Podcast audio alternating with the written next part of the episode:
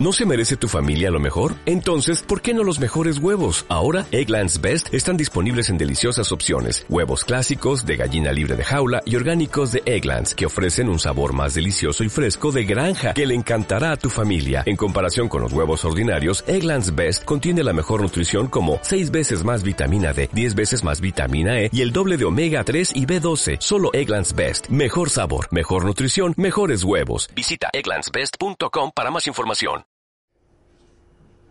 Cuando el amor es respeto, cuando el amor es respetuoso, todos buscan y todos buscamos ser respetados. Otra cosa es si todos nos esforzamos por respetar a los demás. Y encontramos que una de esas dimensiones del amor es el respeto, aunque el concepto de respeto se ha diluido, se ha diluido. Quizás lo encontramos en algunas manifestaciones en relación con algunos derechos o también cuando se producen algunas injusticias. Está muy relacionado también con la identidad y la dignidad del ser humano. Todos queremos respeto, ¿verdad? Esperamos respeto en el trato en el hogar. Eh, las mujeres esperan respeto, los hombres esperan respeto. Eh, los hijos esperan también ser respetados y los padres esperan el respeto. Pero Hoy nos acercamos a esta realidad cuando el amor es respetuoso. Y en el versículo 5 del capítulo 13 de Primera de Corintios se nos dice que el amor no hace nada indebido, no busca lo suyo, no se irrita, no guarda rencor. Y son varias expresiones que tienen que ver con el plano de las relaciones personales, algunas hacia adentro y algunas hacia afuera. Pero uno de los paraguas que podríamos eh, esbozar aquí o ver aquí es ese respeto, esa honra. El amor jamás pierde la gracia en el camino. Es interesante que no hace nada indebido, no busca lo suyo, no se irrita, no guarda rencor. Así, vemos aquí ese concepto doble que también se ve en la palabra eh, gracia, en el idioma original, en el griego. La gracia tiene que, que ver con ese favor inmerecido, pero también usamos la gracia con el sentido de encanto. Y creo que el cristianismo tiene esas dos cosas y Jesús ofrecía ese atractivo pero también venía sobre todo ese trato dándonos lo que necesitábamos y no lo que merecíamos. El amor, dice aquí, no reclama sus derechos. Eh, encontramos en medio de una sociedad que todos buscan sus derechos. Es complicado el respeto porque siempre queremos, el condicional es, si tú me respetas, yo te respeto. Y entonces ahí nos pasamos la vida esperando que el otro tome la iniciativa. Dice también que el amor nos inflama de ira. Esto es interesante. No se pone furioso. La irritación es señal al final de derrota. Cuando perdemos los estribos, lo perdemos todo. Rudyard Kipling decía que la prueba de un hombre era si podía mantener la cabeza cuando todos los demás la perdían y le echaban a él la culpa. Así que encontramos también que el amor nos inflama de ira, que el amor no almacena recuerdos de ofensas recibidas, no guarda rencor. Y la palabra aquí, almacenar, es un término de contabilidad, el que está contando lo que me hicieron, ¿verdad? En marzo de 1967, de 1978, el que va almacenando todas estas cosas. Así que lo que vemos es que se van dejando a un lado todos aquellos dolores y ofensas. Y todo esto nos lleva a un ámbito de respeto. Ahora, si os dais cuenta en la Biblia, se habla de respeto en muchos lugares. En Deuteronomio 28 y Levítico 19 se nos dice que respetemos a los ancianos. En 1 Samuel 2 eh, los hijos de alguien con tanta autoridad espiritual como Elí, pues también se dice que fueron malvados porque no demostraron respeto. Y en este caso no solamente eh, a su padre, y él no les supo estorbar en lo que hacían, sino que no tuvieron respeto a Dios. En Efesios 5 y 6 se nos habla de respeto y de sumisión mutua en varios ámbitos y se nos habla de ese respeto necesario en el hogar, en la pareja, a todos los niveles y también en esas relaciones que había, podríamos decir laborales, pero eran unas relaciones un poco más estreñas, eh, extremas, quiero decir, en el sentido de que había siervos y amos. Y en medio de todo se habla de esa sumisión mutua, de ese respeto y de esa honra. Y creo que esto es importante y es eh, interesante plantearnos hasta qué punto, hasta qué punto respetamos, no respetamos y mostramos el respeto. 1 Pedro 2.17 dice, honrad a todos, amad a los hermanos, temed a Dios, honrad al rey. Y ahí aparece el respeto, la honra patente en todo tipo de relaciones, con una forma diferente y especial de reconocimiento con Dios, pero hacia todo tipo de personas de una forma especial también por aquellos que comparten nuestra fe y que también son de la familia de Dios, pero para todos también. Ahora, ¿te has puesto a pensar qué significa respeto? Quizás todavía ronde en tu cabeza algo que has escuchado o que has dicho. Si eres padre, a lo mejor has dicho, hijo mío, necesito respeto.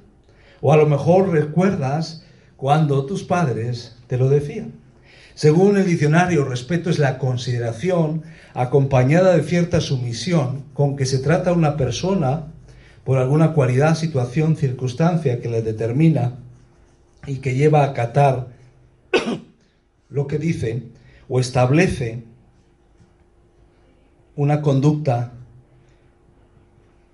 especial, preferente, para no causar ofensa o perjuicio. Suena quizás un poco complicada y debemos buscar quizás una definición más cerca de nuestra experiencia. ¿Qué os parece quizás esta? Respeto. El respeto es dar valor y mostrar honor a otros a través de nuestras palabras y nuestras acciones. El respeto es dar valor y mostrar honor a otros especialmente por nuestras acciones, aunque eso va acompañado también de nuestras palabras. Si son solo las palabras, obviamente eso no funciona de manera independiente. La pregunta es, después de estar con alguien, la persona se pregunta, ¿qué tan importante soy para el otro? ¿Qué valor tengo para el otro? Eso es interesante. En la manera que tratamos a los demás, les estamos diciendo, tú eres importante, tú eres especial, o les estamos diciendo lo contrario. Y el amor, por los elementos que estábamos mencionando, entrelazados, nos habla de honra y nos habla de respeto. ¿Se siente la gente mejor después de haber estado con nosotros? Y no se trata que estemos para entretener a la gente o para que se sientan mejor, pero se sienten inspirados, amados, respetados, o se sienten menospreciados, abusados, ignorados. Eso es interesante. Porque muchas veces el enfoque que tenemos es más en si yo soy respetado, si mis necesidades son tenidas en cuenta cuando tendríamos que dar la vuelta. Algo que nos descoloca mucho y que, bueno, salvando las distancias, nos puede ayudar a ilustrar es el tema de las mascotas. Las mascotas, eh, digo que nos descolocan porque nosotros podemos ser de una forma u otra, pero ellas están ahí siempre, más o menos, en general, fieles y leales, ¿verdad? Y uno dice, pero qué leales son, Y si pensamos en el mejor amigo del hombre, hablamos del perro, pues eh, vemos... Eh, esa sumisión en un sentido, pero ese querer siempre estar con nosotros, el ir para acá, el ir para allá, porque son también animales de compañía. Ahora, el respeto con mayúsculas nos lleva a pensar en el valor y en el honor. Y si hay alguien que ha mostrado que valíamos y que nos ha tratado de una forma especial, ha sido Jesucristo. Él era increíble haciendo este, esto. La gente se sentía valiosa, amada, aceptada. Y puedes pensar en Jesús con Nicodemo, con este hombre religioso. Le dice, es necesario nacer de nuevo. Puedes pensar en la mujer samaritana, aún con todo su currículum, con toda su vida, con todo su pasado. O quizás como hoy veremos en Lucas 7, esa mujer que llega a casa de Simón el fariseo y derrama su perfume, pero sobre todo derrama sus lágrimas, aunque era una mujer de mala reputación. Y Jesús muestra con sus acciones respeto, en un sentido profundo. Y quiero que me acompañéis ahí a Lucas 7, a partir del versículo 36, porque vamos a ver que eh, en el plano superficial se trata de un tema de modales, de conducta, de cómo recibes a un invitado. Pero en el fondo hay mucho más en juego, de cómo, en cuanto a cómo vemos a las personas y cómo les mostramos honra y respeto. Lucas capítulo 7. A partir del versículo 36. Y ahí nos vamos a acercar en estos momentos.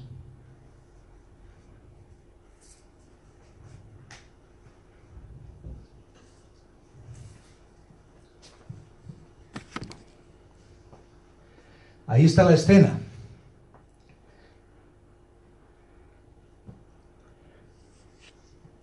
Versículo 36. Uno de los fariseos rogó a Jesús que comiese con él. No se nos dice la causa. En algunos momentos los fariseos hacían trampas a Jesús. Quizás él era un coleccionista de personas de alta reputación, o tener buenos invitados como Jesús siempre va a llamar la atención. Quizás había otro tipo de interés o necesidad. Dice que habiendo entrado en casa del fariseo se sentó a la mesa. Entonces una mujer de la ciudad, que era pecadora, al saber que Jesús estaba a la mesa en casa del fariseo, trajo un frasco de alabastro con perfume. Y estando detrás de él a sus pies, Llorando comenzó a regar con lágrimas sus pies y los enjugaba con sus cabellos y besaba sus pies y los ungía con el perfume. Ahí vemos la escena. Es interesante la forma que se sentaban para una cena en una mesa baja o casi al, a nivel del suelo eh, y uno estaba medio recostado, de tal manera que los pies quedaban a un lado y por eso era accesible a, aquella mujer. También posiblemente eh, a veces tenían este tipo de casas, una especie de patio, y en medio de ese patio pues podían acceder otras personas, así que el que pudiera llegar esta mujer y se acercara era posible. También las casas, en el caso de la visita de un rabino o de alguien especial, pues eran casas abiertas a, a otras personas, así que en medio de todo esto ocurre lo que vemos aquí. Cuando vio esto, el fariseo que le había convidado dijo para sí, este si fuera profeta conocería quién y qué clase de mujer es la que le toca, que es pecadora. Entonces respondiendo Jesús, es interesante, le invita porque ve que en Jesús hay cierta autoridad espiritual, pero después lo que ocurre le es confuso. Y dice, ¿cómo puede ser? Si este es profeta, si tiene un discernimiento espiritual, tiene que saber de qué tipo de mujer se trata y cómo es posible. Ahora es interesante porque Jesús muestra el respeto y la honra, como vamos a ver en varias direcciones, tanto recibiendo al fin y al cabo el cariño y sobre todo la adoración de esta mujer, pero también tratando con este fariseo. Cuando vio esto el fariseo que le había convidado dijo para sí, no lo dijo en voz alta. Este si fuera profeta, versículo 39, conocería quién y qué clase de mujer es la que le toca, que es pecadora. Entonces respondiendo Jesús le dijo, Simón, una cosa tengo que decirte. Y él le dijo, di maestro. Un acreedor tenía dos deudores. El uno le debía 500 denarios. Estamos hablando de denario, el salario de un día. Así que 500 veces. Y el otro 50. Y no teniendo ellos con qué pagar, perdonó a ambos. Di pues, ¿cuál de ellos le amará más? Respondiendo Simón dijo, pienso que aquel a quien perdonó más. Y él le dijo, rectamente has juzgado. Y vuelto la mujer, dijo a Simón, ¿ves esta mujer? Entré en tu casa y no me diste agua para mis pies, mas esta regado mis pies con lágrimas y los ha enjugado con sus cabellos. No me diste beso, mas esta desde que entré no ha cesado de besar mis pies. No ungiste mi cabeza con aceite, mas esta ha ungido con perfume mis pies. Por lo cual te digo que sus muchos pecados le son perdonados, porque amó mucho, mas aquel a quien se le perdona poco, poco ama. Y a ella le dijo, tus pecados te son perdonados. Es interesante, ¿qué pasaba en una visita en aquel tiempo?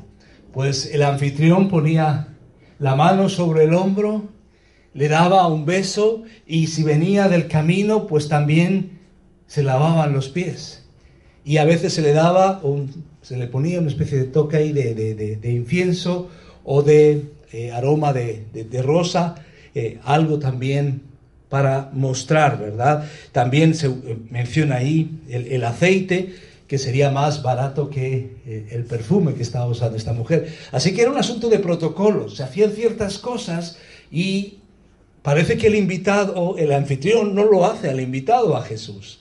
Después Jesús se lo dice y esta mujer que aparece aquí con, ese, con esa reputación y con esa mala fama es la mujer que se encarga de darle respeto, de darle honra, de tratar a Jesús como se merecía. Y el anfitrión se queda descolocado sin saber qué decir al darse cuenta que hay una lección que se está comunicando aquí. El amor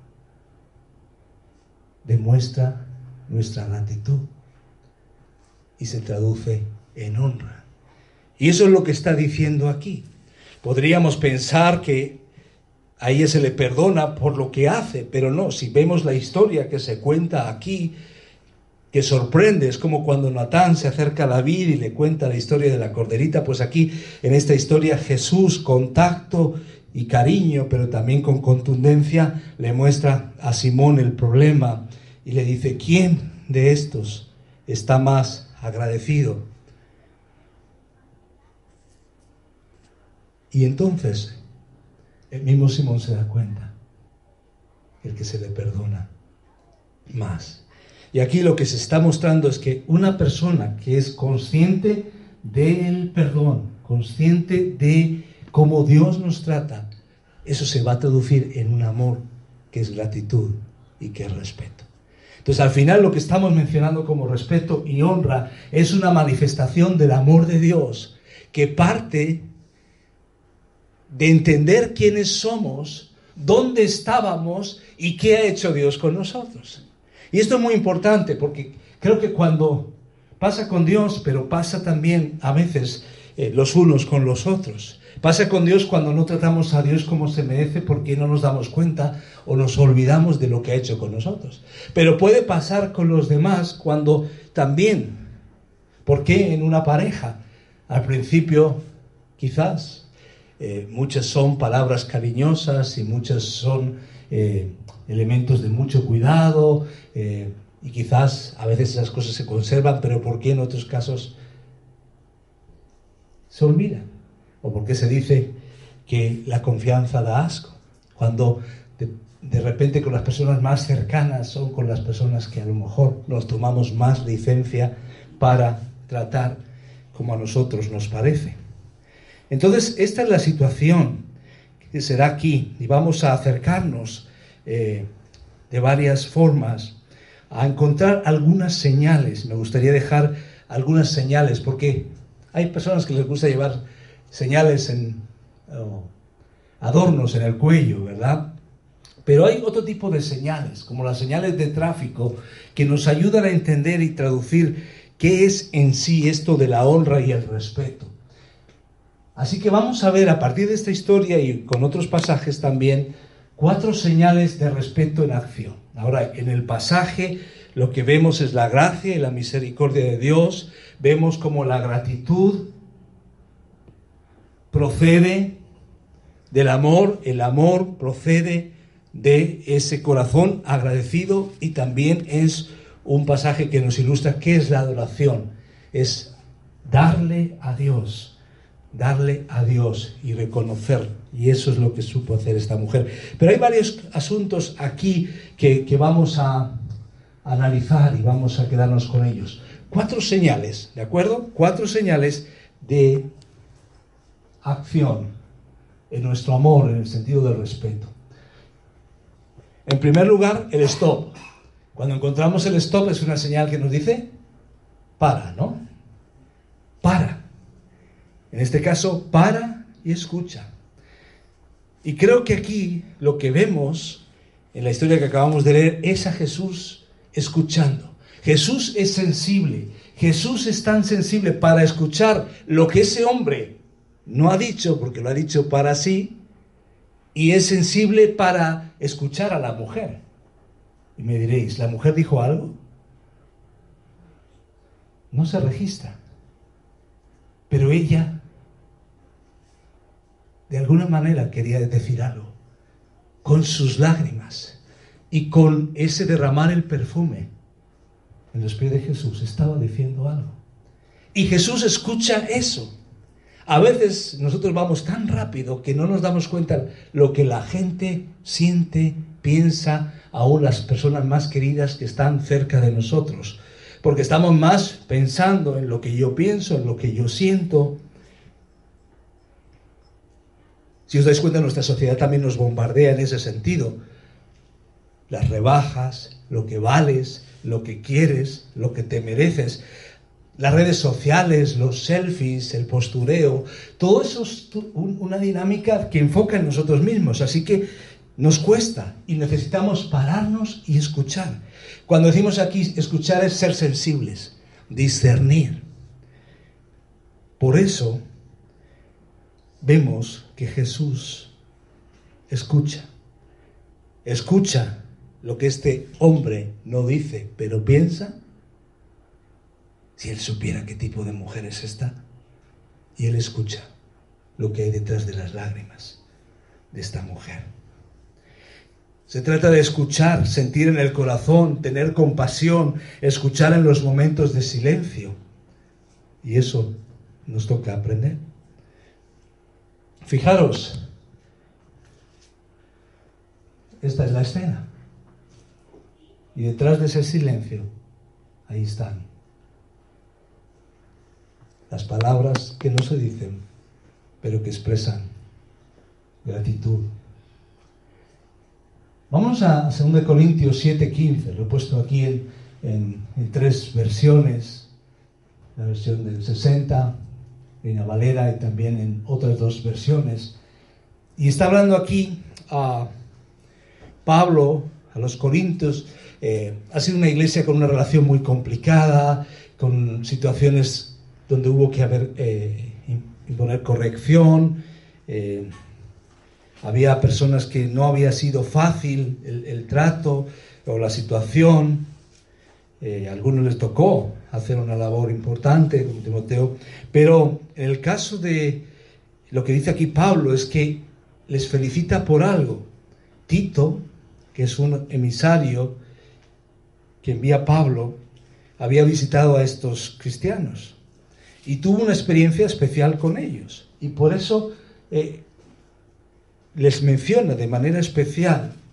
Dice, y su cariño para con vosotros, hablando de Tito, es aún más abundante, cuando se acuerda de la obediencia de todos vosotros, de cómo lo recibisteis con temor y temblor. He querido traer otras traducciones para eh, ver, ¿verdad? Eh, este temor y temblor está hablando, me gusta mucho esta tercera traducción, que nos ayuda a entender. Dice, así es que se aumenta el entrañable amor que os tiene cada vez que se acuerda de la obediencia de todos vosotros y del respetuoso temor y filial reverencia con que le recibisteis. Está hablando de respeto, de, honra, está hablando de, de ese reconocimiento. Por eso también cuando hablamos del temor de Dios, no es tanto miedo, ¿verdad? Es un reconocimiento de quién es Dios y en este caso de quién era este emisario, ¿verdad? Entonces eh, vemos un trato especial y vemos que ese respeto bendice la vida ah, de Tito, ¿verdad? De una manera especial. Porque se sintió Tito respetado por la manera en que lo recibieron y por la manera en que lo escucharon. Por eso es muy interesante y en el plano del matrimonio se ve eh, porque muchas veces vemos la necesidad de la mujer de ser amada eh, y el hombre también de ser respetado. Y todo se ha distorsionado en nuestra sociedad. Vemos una sociedad a veces machista, o vemos una sociedad que se ha ido al, al polo contrario también. Pero todos hablamos de nuestros derechos, pero no del otro. Y el hombre silenciosamente va clamando por dentro por respeto, por sentirse respetado, valorado. Y la mujer también, sobre todo en el plano de sentirse amada. Y es cuando entran estos ingredientes de un amor que se traduce en honra y en respeto, que entonces la otra persona lo recibe. Por eso necesitamos nosotros tomar la iniciativa y por eso necesitamos estar llenos del amor de Dios que nos permite amar a las personas de esta manera, que, de lo cual sería imposible. Porque ¿cómo amas al que no te da los buenos días? ¿O cómo amas al que te trata de manera indiferente? Pues aquí vemos que se nos dice, para y escucha, discierne, sé sensible. Y quizás a veces necesitamos parar en nuestra vida y detenernos. ¿Qué me están diciendo mis hijos? Mi esposa, mi esposo, las personas en el trabajo, por sus gestos, por lo que son. ¿Qué hay detrás? ¿Hay alguien que me está diciendo algo sin decírmelo? ¿Hay alguien que está mostrando alguna actitud? ¿Hay alguien que tiene una necesidad? A nuestro alrededor. Cuentan que había una familia esperando a, sus hijos en medio de, un aula y estaba allí y había una madre que estaba hablando a todas horas y la madre hablaba y, no dejaba de hablar y ahí estaba el hijo de ocho años y al final, eh, finalmente la, señora eh, habló, habló, habló de estas personas que a lo mejor hablan y cuando parece que te están dando la palabra, contestan y siguen hablando y siguen hablando y siguen hablando. Y al final el niño de 8 años dijo, mamá, creo que necesitas un botón en tu boca. Y a veces quizás nosotros necesitaríamos llevar en nuestro bolsillo un botón para saber esperar, para saber parar, para saber discernir y ser sensibles, parar y escuchar. Y Jesús lo hizo. Jesús escuchó. Pero en segundo lugar, necesitamos una vida coherente. Ese amor que no guarda rencor, que no hace individuo, que no busca lo suyo y que se traduce en respeto y honra, tiene un elemento aquí importante. Cumple su palabra. Todo lo que Jesús dice en este relato, como en muchos otros, es coherente con lo que Jesús es. Jesús está con ese fariseo mostrando misericordia y gracia a pesar de lo que él podría ser. Jesús también es coherente en el sentido de recibir el trato de esta mujer porque Él ve desde los ojos de la gracia y la misericordia, pero también tiene el amor y la confrontación necesaria para decirle a Simón con una historia, Simón, tienes un problema. Necesitas no juzgar por lo que ves. No se trata de reputación. Quiero hacerte pensar, Simón, que has venido, estaba yo aquí, he venido a tu casa y esta mujer me ha dado el trato, el protocolo, el respeto, pero más la honra y más hasta la adoración. ¿Y tú? ¿Qué has hecho? Ahora hay algo que dice Jesús, que solamente lo puede decir él si tiene la capacidad de hacerlo. Y es en el versículo 48. A ella le dijo, en Lucas 7, tus pecados te son perdonados. ¿Qué pensáis? ¿Jesús podía decir eso? ¿Tenía capacidad de decirlo? ¿Capacidad de hacerlo? Sí. Él no dice algo para adorar la píldora, para conformar al otro, para que todos estén contentos. No. A Simón le confronta y le dice la verdad, pero también a ella lo que le promete es verdad. Y cuando hoy decimos que Jesús puede perdonar tus pecados y puede perdonar los míos, es verdad. No se trata de una religión, no se trata de unos ritos, no se trata de ir de peregrinación a algún lugar. Todas las religiones o muchas religiones hacen eso, pensando que de alguna manera te limpia pecados, pero es importante entender que cuando decimos algo, tenemos que tener la capacidad para cumplirlo. Y Jesús cumple su palabra.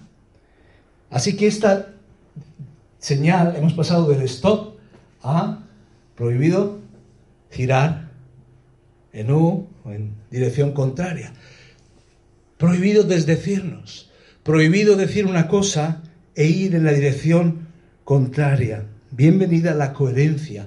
Bienvenida la realidad consecuente de nuestro compromiso con la verdad. Y al mirarlo con esto, con, la Jesús, con, con Jesús y la mujer encontramos esa frase que hemos dicho, tus pecados te son perdonados. Ahora, por mencionar algunos otros aspectos de la Biblia en relación con esta realidad, en Proverbios 25, 14 dice, nubes y vientos y nada de lluvia. Es quien presume de dar y nunca da nada. Y eso también puede pasar. Es un estorbo para nosotros en el amor cuando, y el respeto y en la honra, cuando prometemos cosas o tenemos capacidad de dar cosas, pero al final se queda solo en nuestras palabras. Y necesitamos revisarlo. La gente que promete, pero nunca da, es como nube y viento que no trae lluvia. Están ahí, pero no dan nada. También en Mateo 5:37, en cuanto a nuestra palabra, dice Jesús, pero sea vuestro hablar sí, sí, no, no, porque lo que es más de esto, de mal procede. Cuando es sí, cuando es no, una palabra coherente, no tener que jurar, no tener que añadir algo extra, algo extra, perdón, como si un te lo juro por le diera más valor a nuestras palabras. Esto es importante. Y eso nos lleva a pensar en que si lo que decimos está en coherencia con lo que somos. Pensemos por un momento en los niños. Los niños son los que se toman las palabras al pie de la letra. Si tú le dices a un niño que le vas a dar algo, te has metido en un problema, si no se lo das, ¿verdad? Hijos, nietos, porque tú me lo dijiste.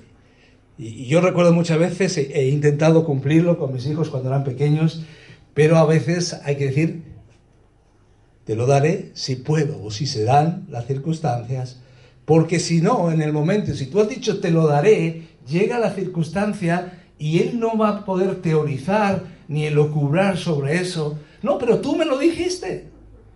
Tú me lo dijiste. Pero Jesús lo que dice, lo promete y lo cumple. Tus pecados te son perdonados.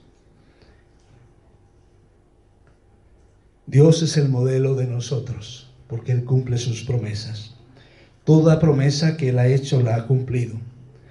Y, su Biblia, y la Biblia y su palabra desde Génesis nos muestra. ¿Recuerdas ahí con Noé, ese símbolo del arco iris? Después recuerdas con Abraham, de 99 años, y Sara, de 89, y les promete que tendrán un hijo y que de él saldrán muchas naciones y que serán bendecidas. Imagínense la edad que tenían, imaginaros. Ellos, no sé si tendrían dientes en ese momento o no, ya estaban mayores, pero Dios les da una señal. No les da la señal del arco iris, les da la señal de la circuncisión. A lo mejor hubiera dicho, ¿por qué no me diste otra señal que, como la de Noé?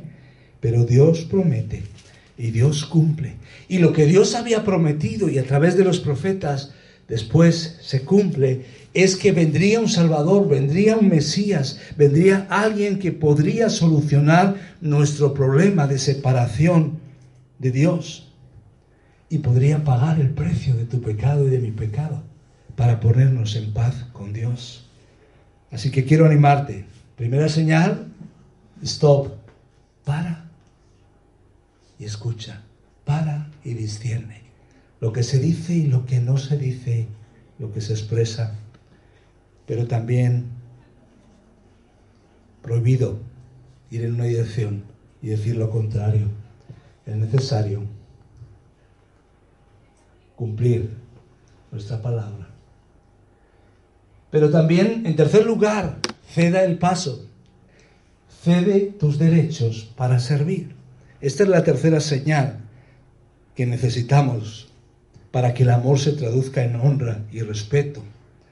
Eh, a veces eh, queremos ser los primeros en todo, queremos recibir la atención, pero cuando alguien cede sus derechos, he usado esta palabra varias veces en el día de hoy, descoloca al otro. De repente, dice, ¿por qué hace así? Porque no es lo normal. Y en esta historia de Lucas 7, de esta mujer que se acerca a Jesús, vemos también, en este caso, en la mujer, también en el trato de Jesús, por supuesto, pero en la mujer que se acerca y que está dispuesta bueno, uno dice, tenía derechos. Ya no tenía ni fama, ni nombre, ni de reputación, pero llega y fijaros, se acerca allí, va a derramar el perfume, pero de repente lo que se derraman son sus, lágrimas. Una mujer,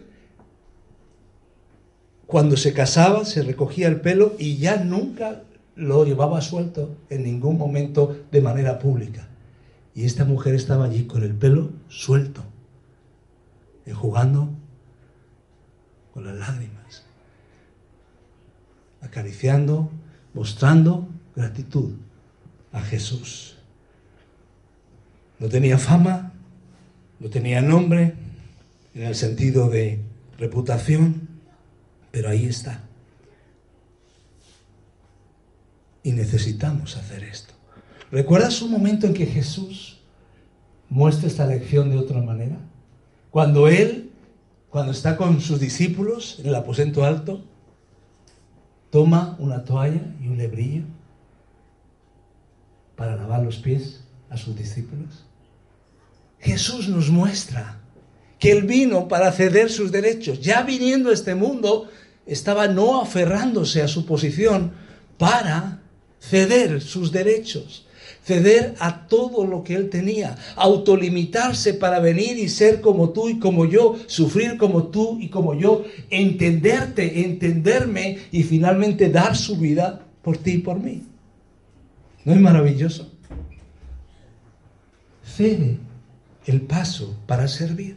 Lo que vemos en esta mujer es una expresión de adoración. El perfume que tenía ahí era más que lo que se hacía de protocolo que, el aceite. Era a veces, en algunos casos, el perfume podía ser eh, muy caro. Y ahí está, sin una sola palabra, sin mencionar el valor de su acto, sin pensar en el costo o la vergüenza o el trabajo o la humillación de lo que estaba haciendo, viene a los pies de Jesús para servirle. ¿Estás tú agradecido por Dios? ¿A Dios? ¿Estás agradecido por lo que Él ha hecho por ti? Es momento de vivir también así para Él. Pablo lo entendió en su vida. Fijaros en 2 Corintios 12, 15, hablando también de esa entrega. Y fijaros que ahí en 2 Corintios es donde expresa quizás la parte más personal y con una iglesia que le había eh, dado ciertos dolores de, de cabeza. Y yo con el mayor placer gastaré lo mío. Y aún yo mismo me gastaré del todo por amor de vuestras almas. Aunque amándoos más, sea amado menos. Esto es amor sacrificial. Esto es la honra llevado al punto máximo. Yo cedo mis derechos. Paro de hablar para escuchar. Soy sensible, cumplo mi palabra, pero también cedo mis derechos para servir. Y yo con el mayor placer gastaré lo mío y aún yo mismo me gastaré del todo por amor de vuestras almas. ¿Por qué? Porque a Pablo se le había perdonado mucho. Porque Pablo había sido un terrorista fundamentalista que había ido persiguiendo a los cristianos. Y él está profundamente agradecido de cómo Dios no le desecha, sino que por su gracia le convierte en un instrumento. Y tú y yo también somos instrumentos de gracia, salvados, rescatados. Recuerdo en Guatemala, la zona 3, ahí se divide por zonas, en la ciudad. Y en la zona 3, aunque han intentado quitarlo de ahí, todavía hay un basurero casi en medio de la ciudad. Y cuando llueve, sube el olor. Y cuando se queman las cosas, se despide el olor. Y ahí te acercas y ves niños que están drogándose con pegamento, ves personas que intentan reciclar en medio de la basura. Lo que Dios ha hecho con nosotros es sacarnos de la basura para hacernos un instrumento de su gracia, un canal de bendición a otros. ¿No es maravilloso? ¿No es una bendición? Servir no es crear deudas para otros.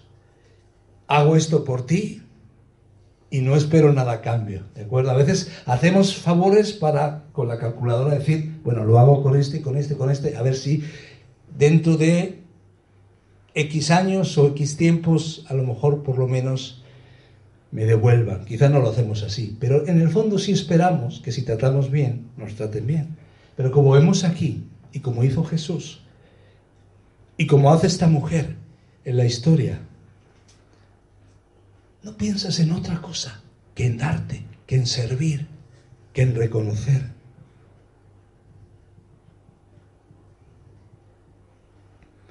¿A qué se parece esto de ceder y servir?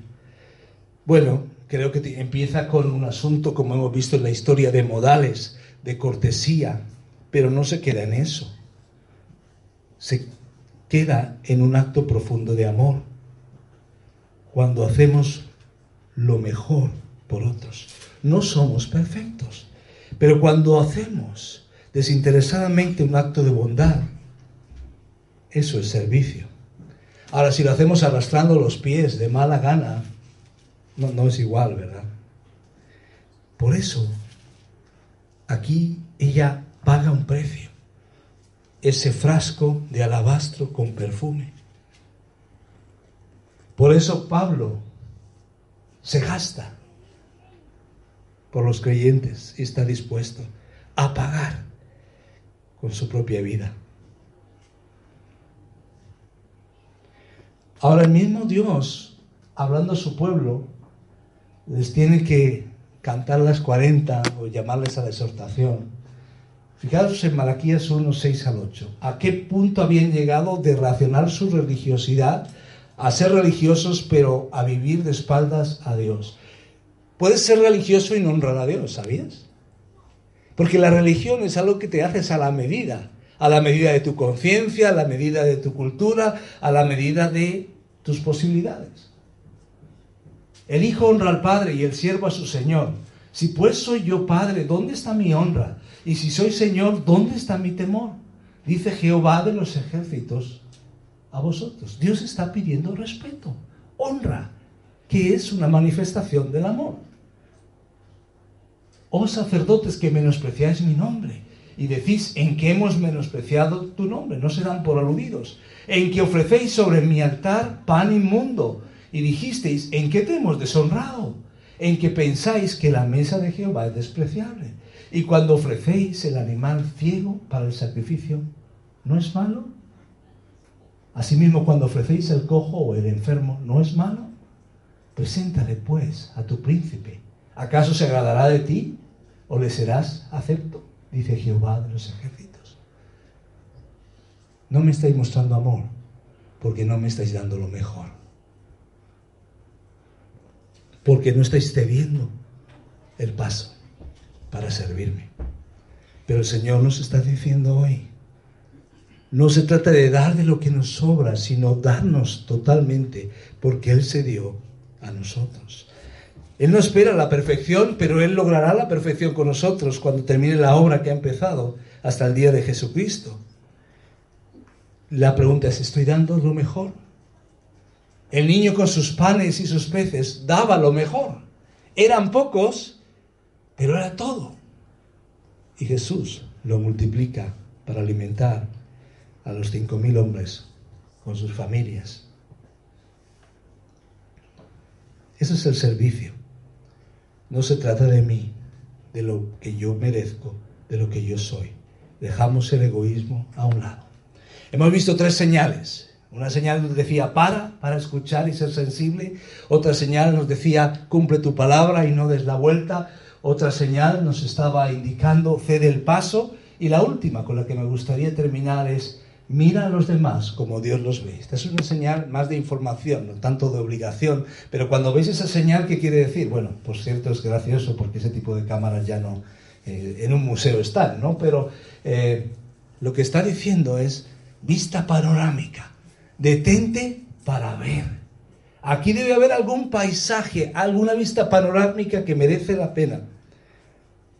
Pues hay una ruta panorámica que necesitamos hacer. Es la ruta de la gracia de Dios.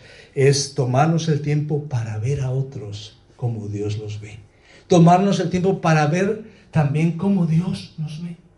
Si un día amaneces y ves que todo eh, parece que va en tu contra, recuerda lo que dice la Biblia. Mi embrión vieron tus ojos. Dios pensó en nosotros desde antes de la fundación del mundo. Somos especiales para Dios. Él mandó a su Hijo él mandó al consolador. Y recuerda entonces cómo Dios te ve. Y cuando sabes cómo Dios te ve, estás dispuesto a ver a los demás como Dios los ve. Y eso se traduce en honra y respeto. Ahora dirás, no se lo merecen. Pero el punto no es ese. Es qué ha hecho Dios contigo. ¿Te ha dado lo que merecías o lo que necesitabas? Te ha dado gracia te ha dado misericordia. Toma tiempo para ver cómo Dios te ve. Hay algunas películas e historias que hablan de esto, ¿verdad? De, la belleza interior. Ahí está eh, la bella y la bestia, y ahí está el, el ogro Shrek, ¿verdad? Y, historias para niños y no tan para niños que nos muestran que no es tanto las apariencias, pero donde vemos esto de verdad es en la Biblia. Porque aquí, justo en Lucas 7, Jesús mira a esta mujer sin nombre, sin fama, sin reputación, posiblemente una prostituta. Y eso no es obstáculo. Porque Dios ve una necesidad, Dios ve un corazón agradecido, ve un corazón arrepentido. Y de ahí sus palabras. Fijaros en estos dos versículos, Romanos 12, 16. Unánimes entre vosotros, no altivos, sino asociándoos con los humildes. Una de estas características ya las hemos visto. No seáis sabios en vuestra propia opinión. También dice, yo pues preso en el Señor. Fijaros cómo él se ve. Preso, pero en el Señor. Os ruego que andéis como es digno de la vocación con que fuisteis llamados, con toda humildad y mansedumbre, soportándoos con paciencia los unos a los otros en amor. Ese soportarnos con paciencia responde a ver al otro como Dios lo ve. ¿Y qué dice Dios? Que Él ha pensado en nosotros y que está terminando una obra terminará hasta el día de Jesucristo.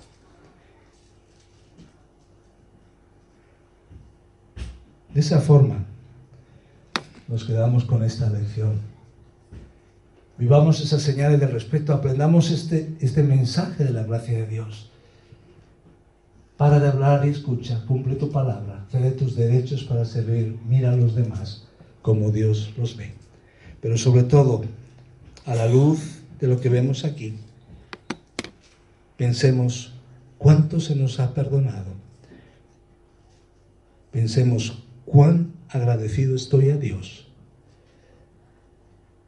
y forjemos un carácter de respeto y honra, partiendo de la gratitud a Dios. Honra hacia Dios, pero también honra y respeto hacia los que nos rodean. ¿Por qué no oramos en estos momentos?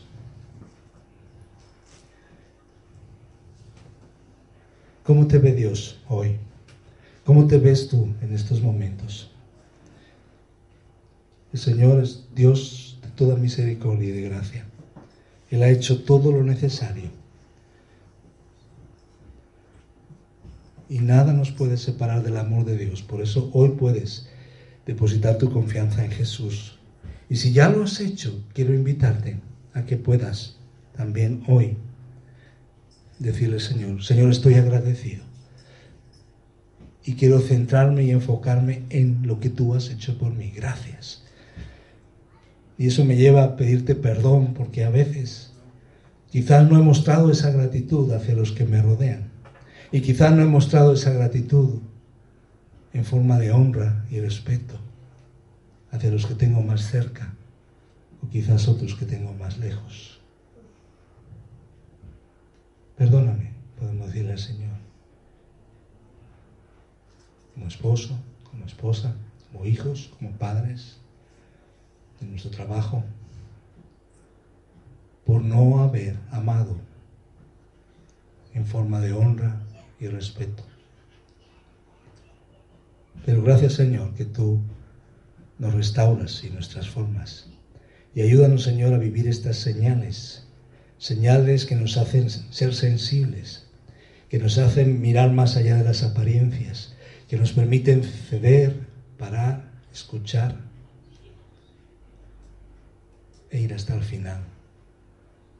Ayúdanos a ver a los demás como tú los ves. Gracias Señor. En el nombre de Jesús. Amén.